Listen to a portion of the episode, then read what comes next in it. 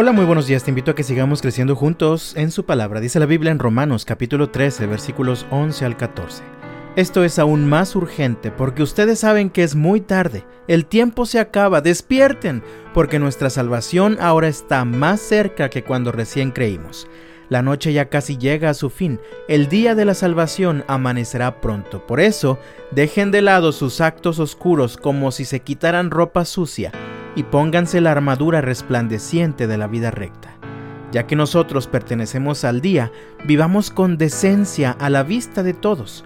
No participen en la oscuridad de las fiestas desenfrenadas y de las borracheras, ni vivan en promiscuidad sexual e inmoralidad, ni se metan en peleas, ni tengan envidia. Más bien, vístanse con la presencia del Señor Jesucristo y no se permitan pensar en formas de complacer los malos deseos.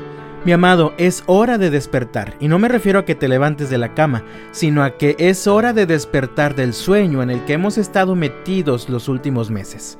No sé si estés de acuerdo conmigo, pero creo que desde que comenzamos a vivir en medio de esta pandemia fue como si comenzáramos a vivir en un sueño.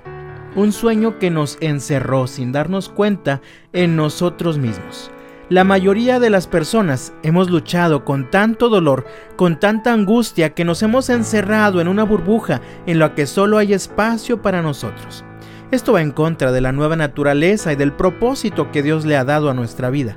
Por esta razón, también este sueño oscuro nos ha llevado a caer nuevamente en pecados que, en muchos casos, se han anidado profundamente en nuestro corazón. Así que hoy comparto contigo un desafío de parte del Señor es hora de despertar de este sueño oscuro, así que en primer lugar, dejemos de vivir de forma egoísta y comencemos a amar intensamente. El apóstol Pablo escribió en los versículos 8 al 10, no deban nada a nadie, excepto el deber de amarse unos a otros. Si aman a su prójimo, cumplen con las exigencias de la ley de Dios, pues los mandamientos dicen no cometas adulterio, no cometas asesinato, no robes, no codicies. Estos y otros mandamientos semejantes se resumen en uno solo. Ama a tu prójimo como a ti mismo. El amor no hace mal a otros, por eso el amor cumple con las exigencias de la ley de Dios. Estoy seguro de que no requieres esforzarte demasiado. Es cuestión de que dejes de ver solo dentro de ti y levantes ligeramente tu mirada para ver a los que te rodean de hecho, puedes comenzar con los más cercanos, tu familia, tus vecinos, alguien en tu trabajo o en tu escuela. De seguro hay alguien a quien puedes bendecir, a quien puedes animar, a quien puedes fortalecer con un acto de amor sincero. Esta es la forma más excelente de cumplir con los mandamientos de Dios. En segundo lugar, mi hermano, es hora de despertar de este sueño oscuro, así que dejemos de vestirnos de pecado para vestirnos de la santidad del Señor Jesús. Se trata de un asunto urgente e impostergable.